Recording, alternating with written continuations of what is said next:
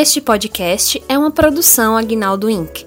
Concluímos que chegamos à conclusão que não concluímos nada. Por isso, conclui-se que a conclusão será concluída, quando todas tiverem concluído que já é tempo de concluir uma conclusão. You're the rocket man.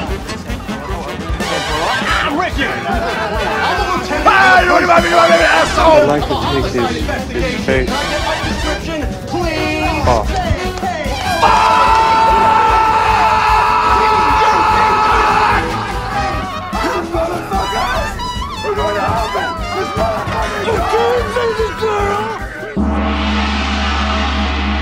JP, tu viu, cara, que o Nicolas Cage vai estar no filme lá do. Ê, mas pera aí, mas tem um negócio aqui.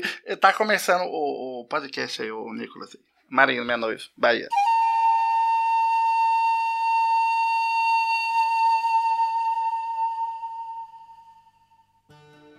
Bem-vindas e bem-vindos ao Nicolas, a investigação alé corrente e recotória sobre a carreira do grande astro internacional, vencedor de Oscar e vencedor dos nossos corações, Nicolas Cage. Aqui no meu colinho, no- na perninha direita, está sentado, muito comedido inclusive, mais do que deveria, Roberto Rudinei. Olá, acabei de jantar, estou de bucho cheio, estou preparado. Bom que ninguém perguntou, Rudinei. Eu sei, mas eu sou prolixo, eu gosto de falar de mim mesmo, porque além de prolixo, eu sou egocêntrico. Você conhece mais sobre a vida de Roberto Rudinei no nosso podcast, Roberto. É. Mas por enquanto, vamos falar com a outra metade do nosso podcast, que é o outro podcast que a gente faz, que é o Jota. Porque no meu colinho esquerdo está JP Martins. PJ, isso no seu bolso é um desodorante de 400ml ou você está só feliz de me ver? É melhor que você acredite que seja desodorante.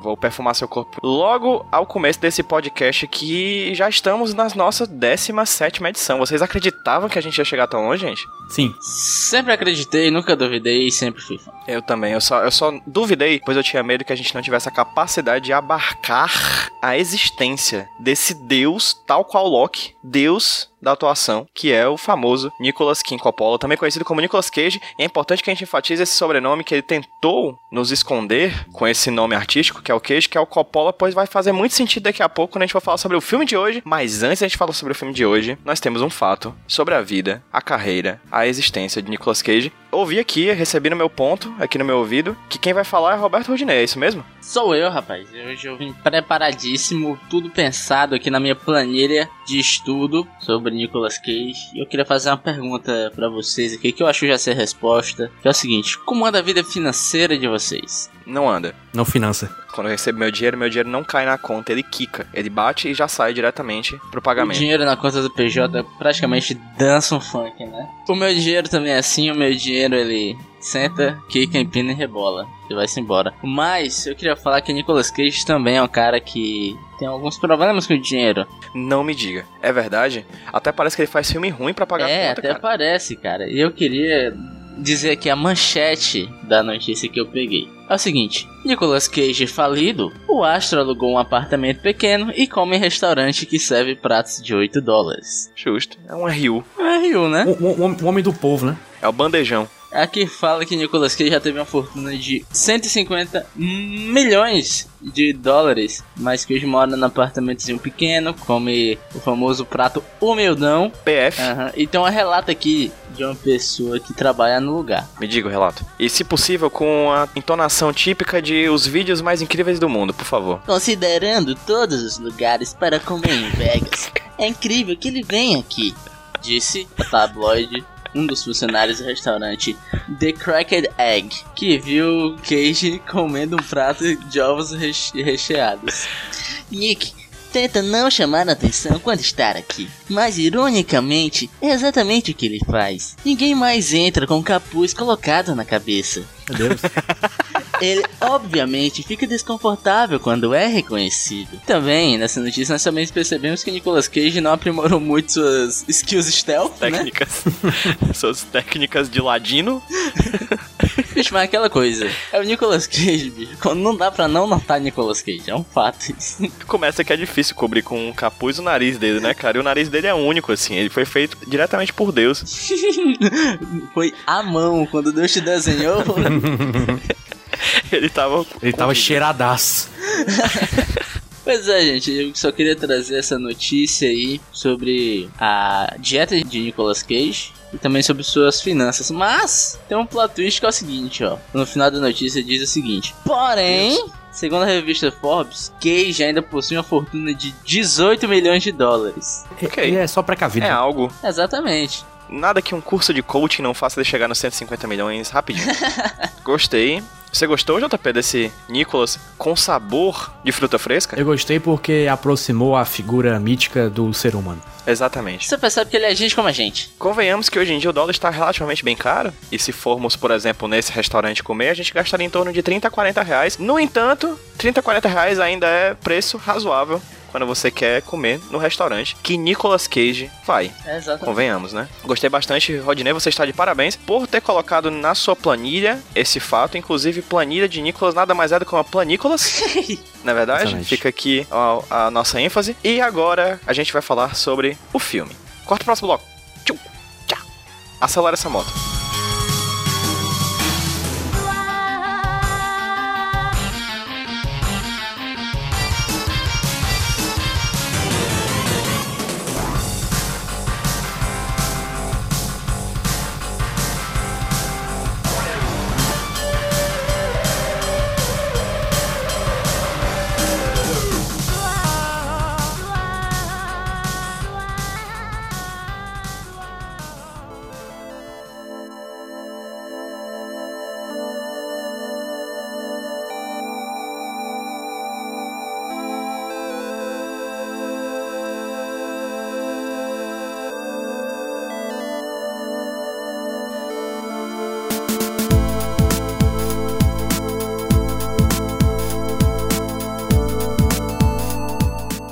Tinha uma música que tinha Shinerai, vocês lembram? Que o cara cantava alguma coisa da Shinerai, vocês lembram? É, tinha. Era Shinerai, rap da Shinerai, funk da Shinerai, coisa assim. Tinha um forrozinho, era do. não sei o que, da Cacimbinha.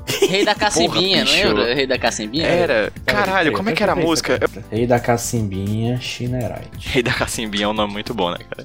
Só queria deixar isso bem claro. que é um nome excepcional, bicho. Ah, era o Pop 100 vs Shinerai. Game of Thrones, The King of the Little Cacimba. Não, mas vamos voltar então, deixa pra lá esse fato. Vamos voltar porque a gente vai falar sobre esse filme, um filme de arte. É um tipo de filme que é muito desconhecido na carreira do Nicolas Cage, porque quando o Nicolas Cage entra pra fazer um filme, automaticamente o filme já se torna de arte, pois é o Nicolas Cage. É É, o verdade. Da Vinci dessa geração. E nesse filme, O Selvagem na Motocicleta, filme de 1983, dirigido por Francis Ford Coppola. Nicolas Cage nada mais é do que um jovem de nome Smoke, cuja única, a única função no filme é ser um baita de um fura-olho. Basicamente. Aí o filme acontece em torno disso, pois esse é o fato mais importante, porque o filme, whatever. Mas vamos lá para as opiniões dos nossos colegas de conversa. Começando por JP, que acabou de assistir o filme, na verdade, JP? Eu percebi, enquanto começávamos a, a conversar aqui no, pela internet, que eu não tinha visto 20 minutos do filme. então eu tive que me apressar aqui, porque eu esqueci da existência desse filme, graças a Deus. Infelizmente fui relembrado. Olha, eu devo dizer que depois que eu assisti esse filme, eu quero tratar todo mundo aqui. Fazendo link também, que eu percebi que nós temos nomes, nomes compostos, né? Então, Já- já É verdade. tal É qual no verdade. filme, eu queria chamar vocês só pelos nomes compostos, porque é. Por favor, não, vai ter Eu que ser acho, assim hoje. eu acho que de dois em dois minutos alguém fala do Hey, Rusty James, Rusty James. Rusty James. Oh, Rusty James. Tá hora chamando de Russell James, né? Que é o nome dele mesmo. Acho que é o único personagem que não tem esse Lero Lero. Se bem que é só ele, né? Que tem esse Lero Lero. Né? É, só Porque ele. tem o, Is- o Smokey, né? Que é o, o do Nicolas Cage. José Pedro. Oi, querido. Oi, Roberto Rudinei. Pedro José. Rudinei Roberto. Pedro José é. é- A gente, a gente tem nome composto, não precisa inventar, não. Eu queria dizer que uma coisa que eu achei legal nesse filme são os nomes dos personagens, que é, é muito legal. Tem o Rusty James, aí tem um cara que ele é o motoqueiro. Motorcycle Boy. Fiz essa pequena sinopse focada no personagem que importa no filme, que é o Nicolas Cage, né? Porque ele sempre eclipsa todos os outros. Mas o filme em si é a história do Rusty James, esse personagem, que é um jovem que tem uma nostalgia de um tempo em que ele não viveu, que é o tempo dos motoqueiros, das gangues de motoqueiros, cujo grande símbolo dessa época dos gangues de motoqueiros era o seu irmão mais velho, que é o The Motorcycle Boy, né? O, o, o motoqueiro. Uhum. Ele só é chamado como motoqueiro o filme inteiro. Mas fica aqui o paralelo com o Birdie, lá do Verdade. Asas da Liberdade. Não tem nome, né? É um filme que saiu um ano depois, inclusive, desse que a gente tá falando aqui, que é o selvagem da motocicleta. Tem várias coisas nesse filme que são interessantes, mas basicamente essa relação entre o Rusty James, protagonizado pelo Matt Dillon, com o motoqueiro, que é o irmão mais velho, que é o Mike Hurk, num mundo onde as gangues de motocicleta nada mais passam do que lendas, né? É basicamente isso. Vocês têm algo mais a acrescentar sobre o filme que tenha chamado sua atenção? Hum.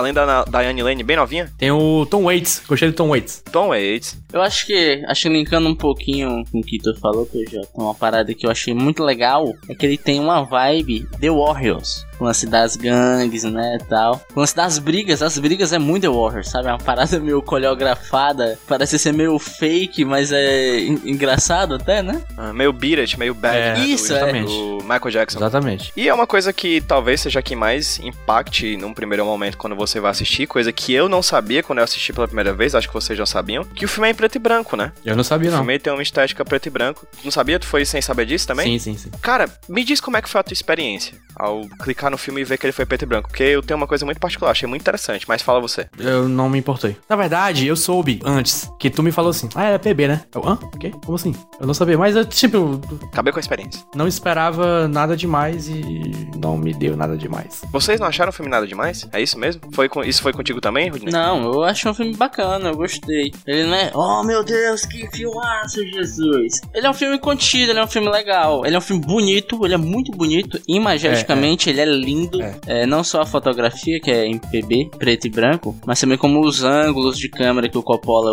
usa, os enquadramentos são muito bonitos. E tem umas ceninhas que não dizem muita coisa, assim, sabe, na narrativa, mas que eu acho que o Coppola e o diretor de fotografia, que não lembro quem é, eles fazem questão de deixar o, um lance mais, como posso dizer, mais vistoso, saca? Tem uma ceninha que eles estão andando, tá o Rusty James e o amigo dele estão andando por um corredorzinho e a câmera sobe e fica filmando eles de cima, assim. É muito bonito de Teve acompanhar o um, filme. um toquezinho no final, que eu não sei se vocês perceberam, que é tem uma cena que tá focada na cara do Rusty James, aí lá no fundo tem umas luzinhas. Aí as luzinhas estão triangulares, que é um efeito de câmera específico que eu, eu acho bem, bem legal. Assim, não sai pra nada, é só diferente. Em vez de ter a luzinha desfocada redonda, ela é triangular. Coisa que isso faz com câmera, isso aí. Bokeh que chama. Como é que chama, mas? Bokeh. Ah, Ah, que susto. eu não sei se se fala assim, mas escreve B-O-K-E-H. Bokeh.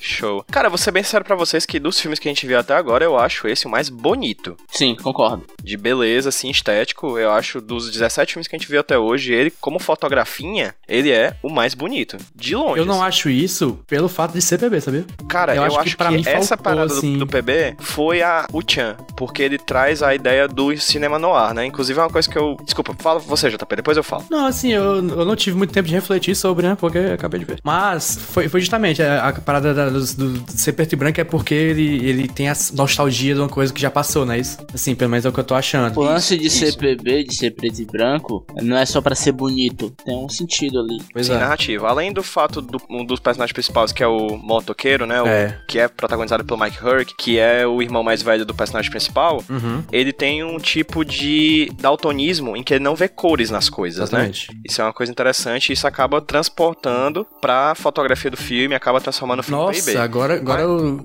refleti aqui sobre a última cena que tem uma parte colorida que fez sentido pra mim. E o lance é tá. que o personagem do, do Rusty James, ele, além de ter o lance da nostalgia, o espelho de homem, o espelho de pessoa pra ele é o irmão dele, né? Então Uhum. ele vive a vida tentando imitar o irmão. Ele vive a vida sobre a ótica do irmão. E a fotografia meio que casa com esse lance dele, entende? Ele vê o mundo pelos olhos do irmão. Sim. Eu sinto que o filme tem, tipo, três temporalidades diferentes, saca? A primeira delas é o presente, onde a história acontece, que é esse personagem que tem uma nostalgia de um tempo que não viveu. É um sentimento muito claro da adolescência, né? Eu não sei se vocês já viram um print que tem na internet, que é, tipo, é um print no YouTube, saca? De um vídeo do Simple Plan, ou de outra banda de emo, da virada dos, dos anos 2000, 2010, assim. E aí um adolescente dizendo, caramba, que época boa, eu queria ter vivido essa época. Uhum, já vi. Saca? A, a gente tem na adolescência esse momento em que a gente sempre valoriza esse tempo que a gente não viveu, assim. Qualquer semelhança, semelhança com a galera que que é candidato pra ditadura, é, enfim. E aí, nesse filme, eu sinto que existe esse tempo, que é do Matt Dillon, na década de 80. Ele tem saudade de uma época anterior, que é a época das gangues de, de motocicleta, que seria coisa de alguns anos antes. Tem também a nostalgia do Coppola do cinema clássico com o filme no ar preto e branco. A forma como o Coppola passa pra gente a nostalgia do personagem que é nostálgico é a nostalgia dele pelo cinema antigo.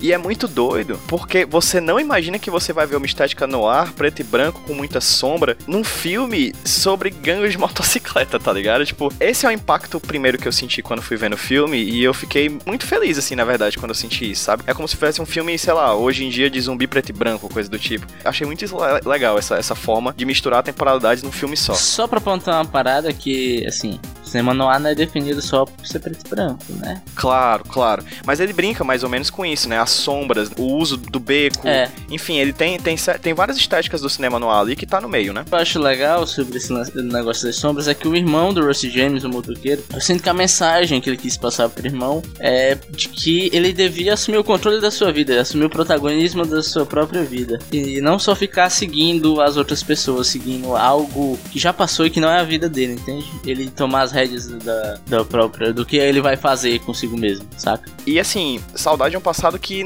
nem era essas coisas todas, É, né? e nem era Assim, dele. No final das contas, assim. E nem era dele, exatamente, exatamente. Eu, na hora não pensei nisso. Me lembrou um caos, vou contar um caos. Acho que exemplifica o Rusty James. É, uma vez eu tava aqui pelo shopping na época de Copa e tinha um espacinho. Vai deixar esse mi ou vai botar Eu vou um botar um pi pi, porque eu vou botar tá assim, sendo ó, patrocinado. o- Justo, Então justo. vamos dizer que foi no shopping X, aqui um shopping grande, de gente rica. Shopping Itaguemi. E Itaguari. tinha um, na época da Copa, né? E tinha um espacinho lá pra galera ficar e tinha uns, uns arcadezinhos lá free pra você chegar e jogava lá o que quisesse. E eu falei, putz, véi, show! Fliperama. Aí tinha lá um que tinha Metal Gear. Não, Metal Slug. Clássico. E eu cheguei lá e comecei a jogar Metal Slug aqui e tal. Aí quando um pivete do meu lado, o pivete falou: Nossa, velho, eu não acredito. Eu falei, que foi, mano?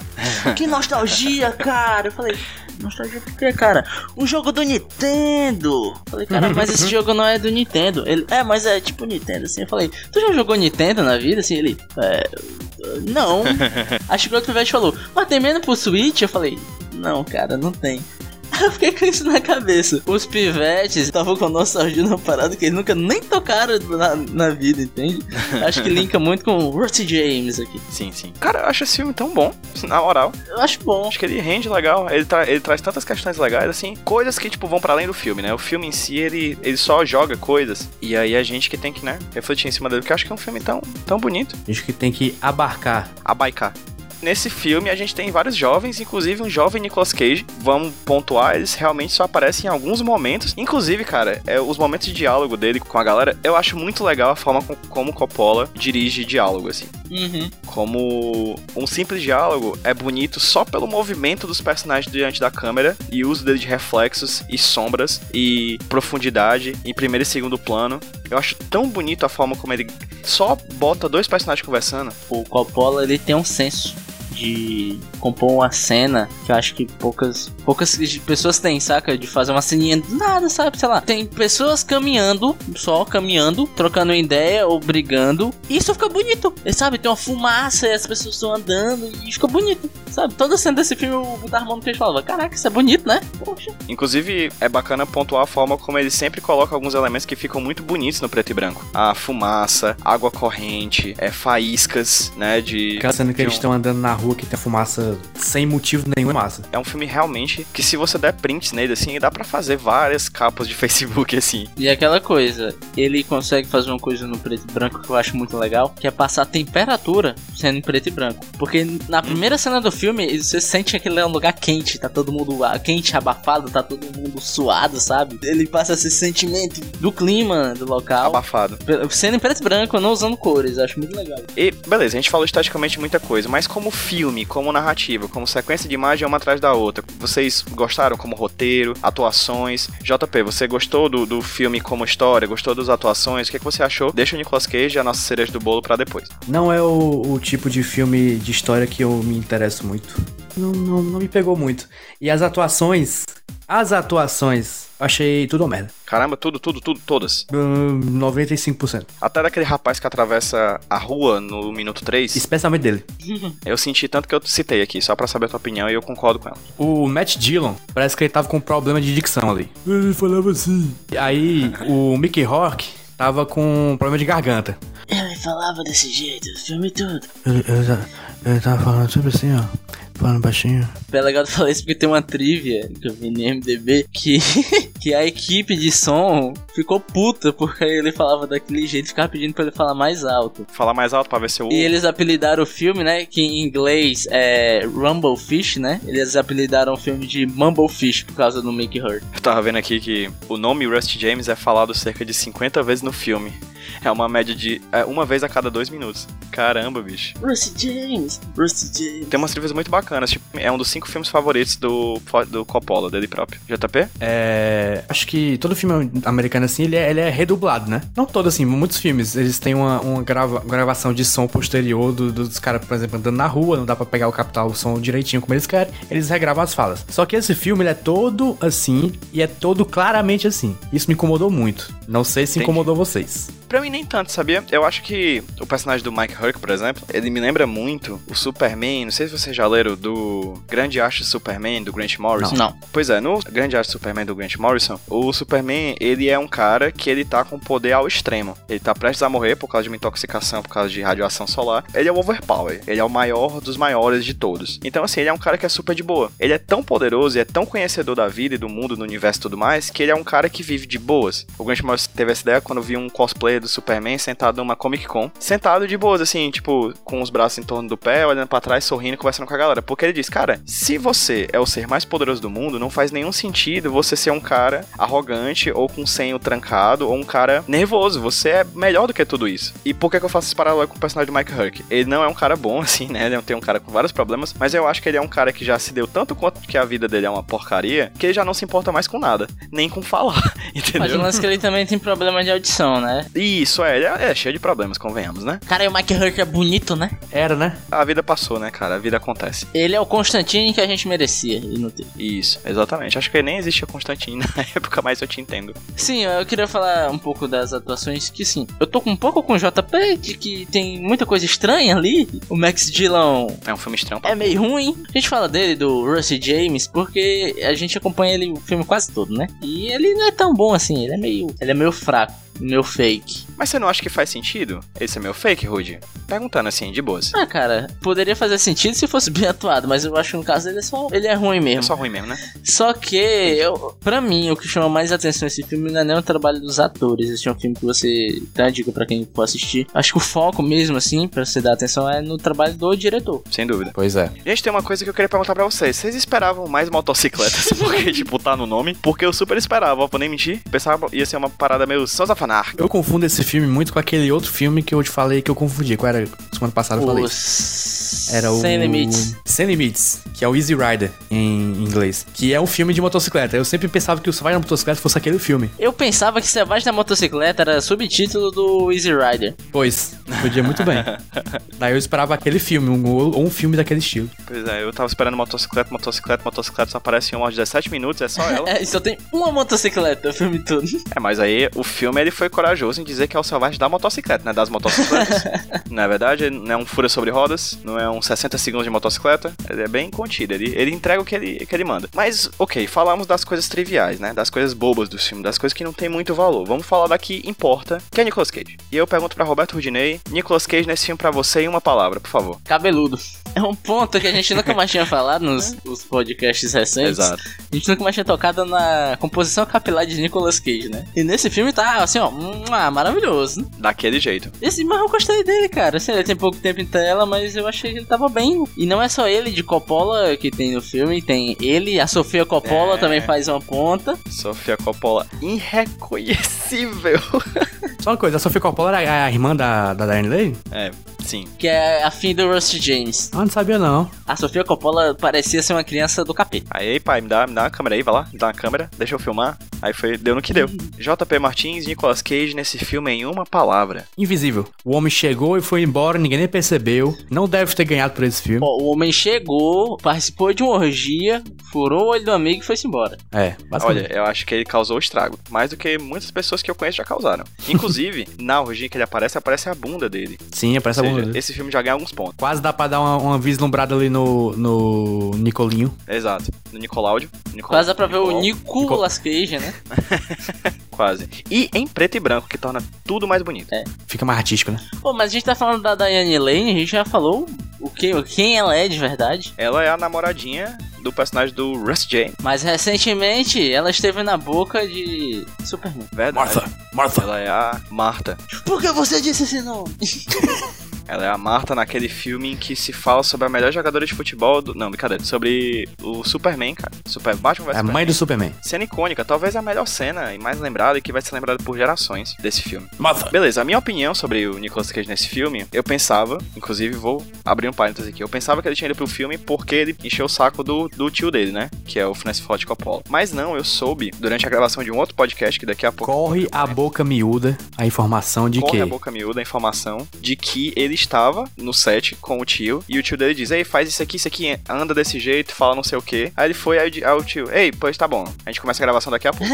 Caraca. O tio dele jogou ele e disse: Cara, faz isso, isso, isso. Ele fez isso, isso, isso, aprovado, e foi lá, foi chamado e participou do filme. O tio dele gostou do que viu. É, vale pontuar que esse é o quarto filme do Nicolas Cage, né? Antes dele só tem o Best of Times, Picadias Estudantis, Os Sonhos Rebeldes e esse, que é o Selvagem da Motocicleta. Primórdio de Nicolas Cage. O Nicolas Cage da Era de Ouro. Eu não olhei os créditos do filme, mas ele era acreditado como Nicolas Coppola ainda? Não, Cage. São dois filmes só em que ele é acreditado como Nicolas Coppola, que é o Picadias Estudantis de 82 e o Best of Times de 81. Aí depois de 83, que é os Sonhos Rebeldes, Selvagem de Motocicleta e todos os outros vários filmes que vão encantar a audiência do podcast Nicolas, já era Nicolas Cage. Sim, não tenho mais nada o que falar. Vocês querem partir pras notas? Eu queria só pontuar que existe uma teoria que está sendo formulada do Nicolas Cage's Mind. Porque muita gente se surpreendeu com o Tarantino's Mind, que todos os filmes do Tarantino são interligados. Eu tô começando a achar que Nicolas Cage faz isso. E que tem uma coisa, cara. Tarantino tá fazendo isso, sei lá, com,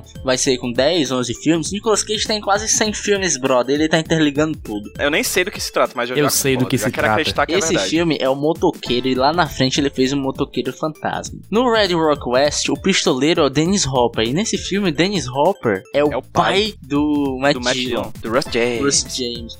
Aqui Nicolas Cage fura um olho de um amigo e tem um relacionamento. Mais pra frente a gente vai ver muitas outras facetas de relacionamento do Nicolas Cage sem química, tal qual o casal desse filme. Concordo plenamente. Excelente. é, falar uma trilha desse filme. O corte original desse filme ia ter 5 horas de duração. Jesus. Cristo. Ia ser, ia ser 5 horas daquilo ali. Ah, limites, né? Cage Moment não tem esse filme, né? Basicamente. Eu tava pensando aqui, mas eu acho muito bom. Pronto, tem um Cage Moment.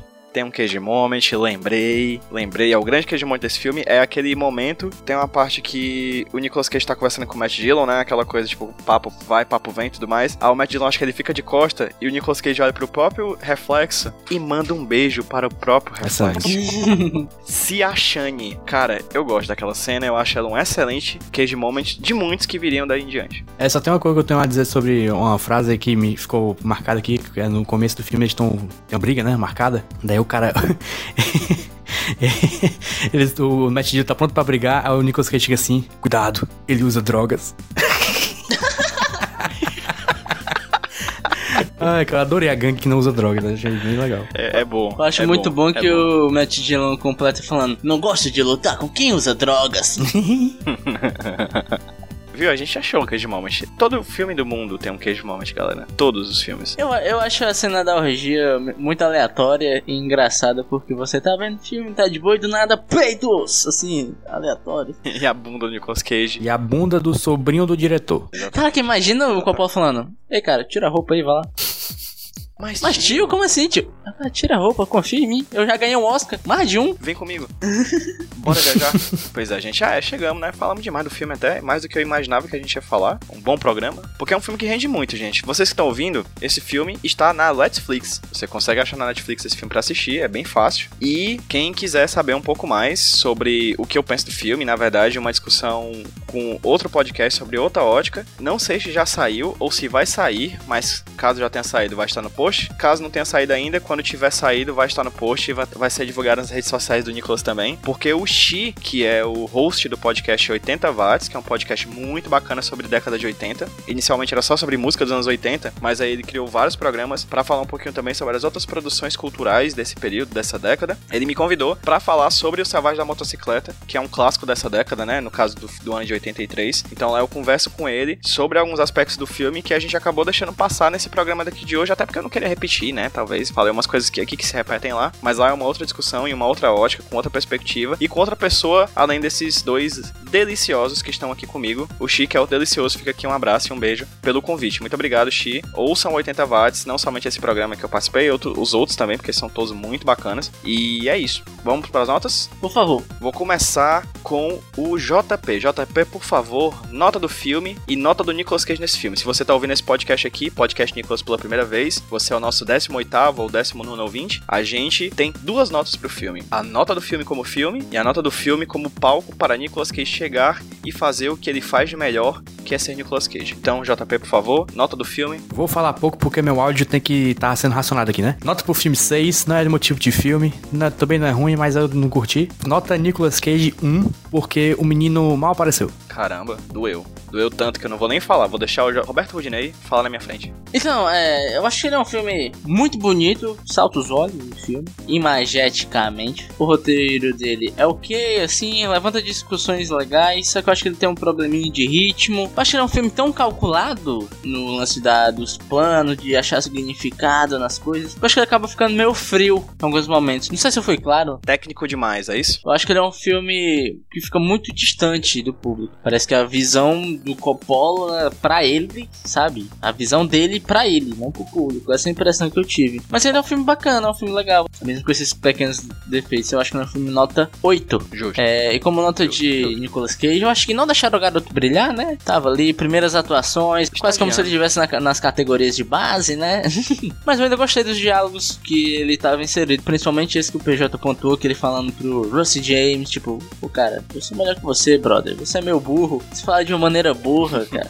eu achei legal o deboche dele, isso configura um 6. Peace. É um garoto promissor. Tem futuro, tem futuro, né? Craque da bola. Eu gosto muito do filme. Eu acho, repito, o filme mais bonito que a gente viu até agora. Tem várias coisas no filme que eu acho bacana, as questões que ele aborda eu acho bacana, essas, essa questão da nostalgia, eu acho que tem, como a gente até discutiu lá no 80 Watts, a década de 80 é um filme que traz muitas questões sobre a adolescência, e se traz questões sobre a adolescência, é porque os diretores estão tratando esse tema, da- tratando das suas adolescências e, consequentemente, da adolescência dos atores, enfim, é um tema muito comum, né, no- em alguns clássicos da década de 80. Eu acho que esse filme é um desses clássicos, é um desses filmes que trata a adolescência de uma abordagem muito interessante, diferente daquele onírico do John Hughes, assim, é uma pegada mais artística, de fato. Então eu dou um 8,5. E no Nicolas Cage eu tô alinhado mentalmente e emocionalmente com Roberto Rudinei e dou um famoso 6, porque eu acho que ali é onde o menino nasceu. O tio tem muita influência na carreira do Nicolas Cage, principalmente por acreditar que aquele bumbum maravilhoso seria muito bonito em preto e branco.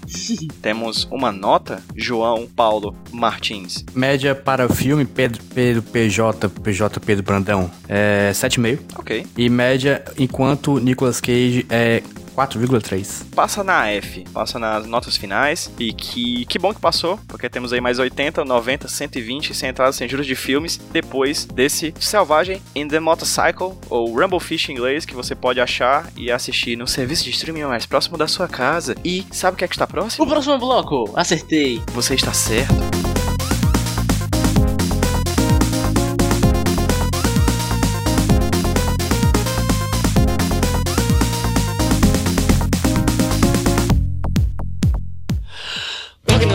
Still, you feet and never deal. Let your eyes meet the face, the deadbeat addicts, social fanatics, they're a diamond.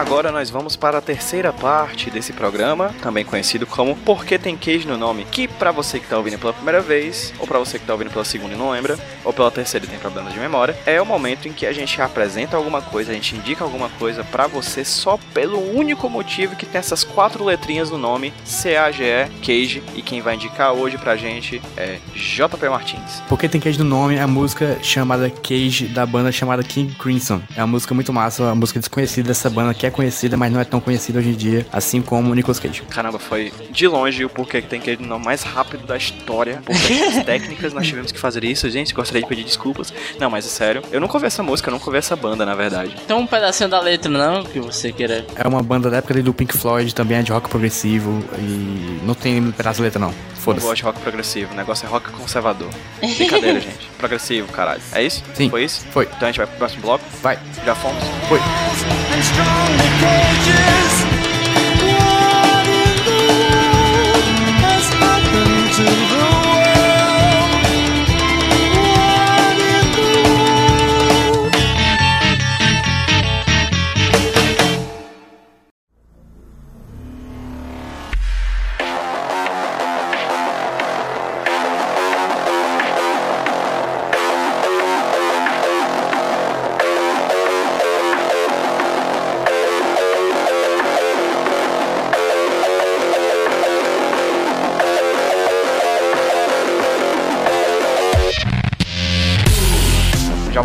Sim. É isso mesmo, Dinei? Voltamos? Não, voltamos não. Espera mais um pouquinho. Mas eu tô de um vício tão grande de pegar versões daquela frase vem de zap com nomes de pessoas e coisas do tipo. Tipo Hiroshima e Nagasaki. Tipo, Homo sapiens, Hiroshima e Nagasaki. Eu gosto bastante do vem de Tasso Gereissap, Marmude Amadinezap. Mahmoud Ahmadinejad. Acho que agora voltamos, E hein? agora? Opa. Ah, aí sim, hein? Mas se não fosse o Rudinei, eu não saberia. Não saberia, porque esse é o momento final do programa em que a gente fala um pouquinho dos nossos jabás, dos nossos projetos paralelos a esse e faz o famigerado sorteio do filme da próxima edição do podcast Nicholas, que é a parte que eu mais gosto, porque se Russ James gosta do passado, eu gosto do futuro. Bonito, hein? Foi E belo. agora eu vou deixar com que o Roberto Rudinei faça os seus jabás. Estou me concentrando para fazer meu jabás de maneira calma, consciente. Eu queria dizer que, hum, eu escrevo no Iradex umas coisinhas, tem umas colunas lá. Andou meu parado, mas agora eu voltei com força total. Espero eu, o Rudinei do futuro, já deve ter escrevido alguma coisa. eu também tô no Twitter, se você quiser conversar diretamente com a minha pessoa, você pode me procurar como arroba Rudilonia. Você pode me escutar em outros podcasts, como, por exemplo, no Agnaldo Indica, que é o nosso podcast aqui. E, e também, você pode ir lá no Iradex, que eu participei de alguns Iradexes aí, se você quiser pro- procurar, tem lá eu falando as coisas, gaguejando muito, que eu não sei o que acontece com o gaguejo no Iradex. então é isso aí. E também tem o JP, eu vou fazer pelo JP, porque o JP está com um probleminha de dicção hoje. O JP tá no Twitter como arroba Jumbo Paulo e também tá no Agnaldo comigo. E também tem a página todo dia músicas de, de videogames diferentes. Indico também o beijo do JP, é uma delícia. Dizem que é, eu ouvi dizer aí na boca miúda. Eu também, eu nunca tenho provado. Eu indico o HQ Sem Roteiro, gente, que é o meu podcast semanal. Toda segunda-feira tem programa novinho no feed, procurem aí. Vocês estão ouvindo o podcast Nicolas no feed de vocês? Aproveita que você já tá aí no seu podcast Addict, WeCast ou qualquer outro agregador, ou mesmo no, no iTunes. Procura HQ, H de hora e Q de queria estar beijando a boca de Nicolas Cage. Procura lá HQ Sem Roteiro e me ache e assina o feed. Toda segunda-feira eu tô lá. Beleza? Beleza. Beleza, gente? E agora a gente vai pro momento que eu mais adoro. O momento em que nós sortearemos o filme da semana seguinte. Na verdade, não semana, viu, Emília? Desculpa, foi ato fálico. Na verdade, o filme daqui a duas semanas, já que o Nicolas Podcast, por enquanto, enquanto nós não recebemos nossos milhões de dólares por essa ideia maravilhosa que Roberto Rudinei teve e eu e JP mamamos tal qual mamamos na teta do Estado. Também mama na minha teta, que é bom. Por isso que somos três. Tem o Rudinei e nós dois mamães. Aí a gente vai falar agora sobre o filme Sou eu que vou fazer, cara. Deixa eu fazer. Ó, eu abri um aqui, bicho. Eu vou ficar com esse que abriu, tá? É o seguinte. Eu queria dizer que o número foi o 51. O Motherfucking Vidente de 2007. Puta merda, velho. Esse é eu bom, tava hein? com, eu tava com Esse é saudade bom, de hein? filmes bostas e aparentemente essa saudade vai ser matada em breve. Tenho expectativas. No futuro eu estou vendo, tal qual o Vidente, que o próximo programa vai ser excelente. Mas você só, só tá vendo 5 minutos no futuro, então. Ah, então Calma só, aí. vem, então só vem a introdução do próximo programa. Mas é. A introdução é Sabe maravilhosa. uma coisa que é maravilhosa também? Nós cada um irmos pros nossos cantos e podemos jantarmos em paz. Então, gente, tchau. Beijo. Tchau. Eu